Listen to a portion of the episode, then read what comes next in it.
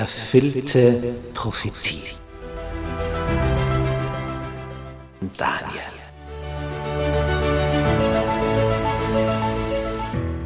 Wir studieren das Thema erfüllte Prophetie anhand des Propheten Daniel.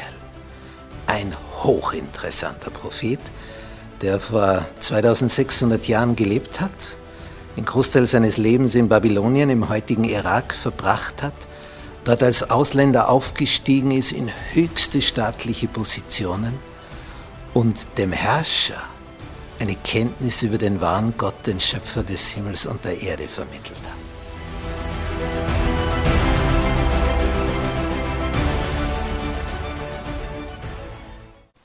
Wir betrachten das Thema erfüllte Prophetie und studieren dabei den Propheten Daniel. Wir sind in Kapitel 8, Teil 7. Großes Fragezeichen.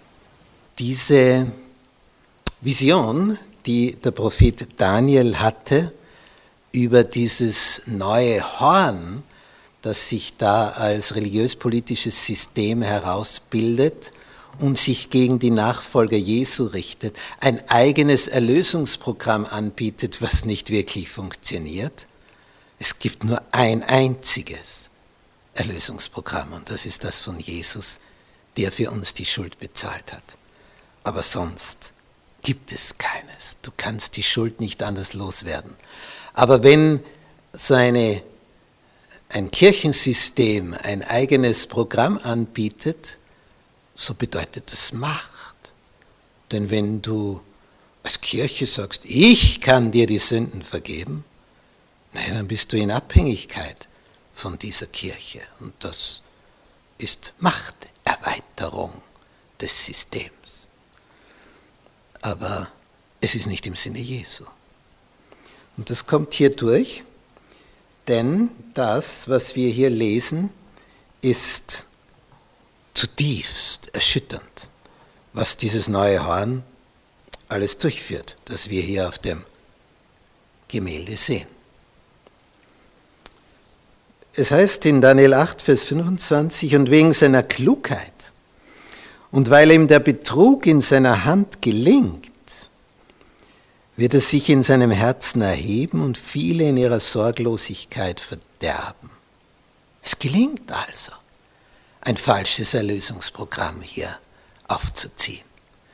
Und den Menschen wird gesagt, und wenn du das so und so und so machst, ja dann und so und so viel bezahlst, dann ersparst du dir so und so viele Jahre im Fegefeuer, das es in Wirklichkeit gar nicht gibt.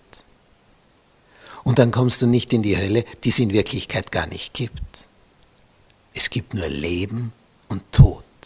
Entweder lebst du ewig oder du stirbst für immer zweiter Tod, wie es die Bibel nennt.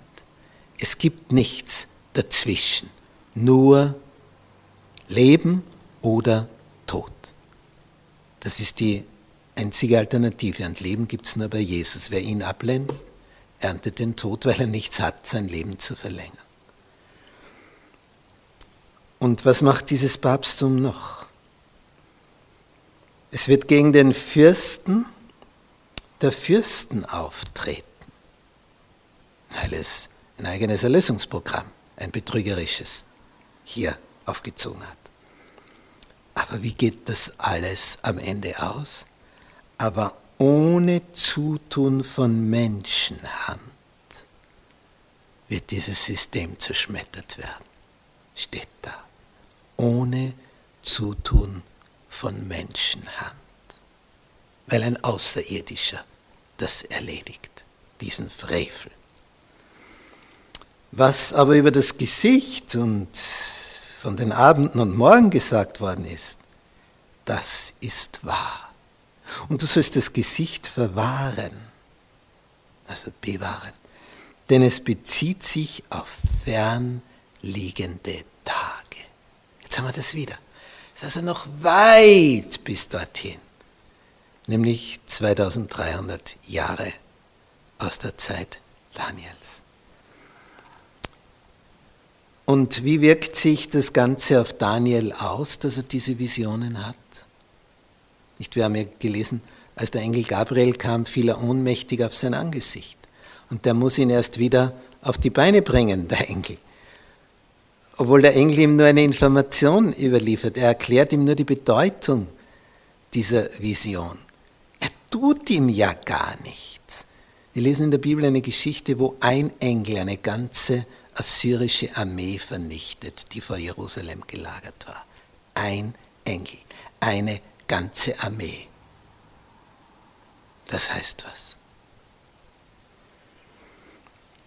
Folge, letzter Vers dieses Kapitels. Aber ich, Daniel, lag mehrere Tage krank durch den Besuch des Engels. So ist ihm die Kraft da weggeblieben, ehe ich wieder aufstehen und die Geschäfte des Königs besorgen konnte. Ich war aber entsetzt über das Gesicht und niemand verstand es. Er braucht weitere Visionen und weitere Erklärungen, um da drauf zu kommen. Amen.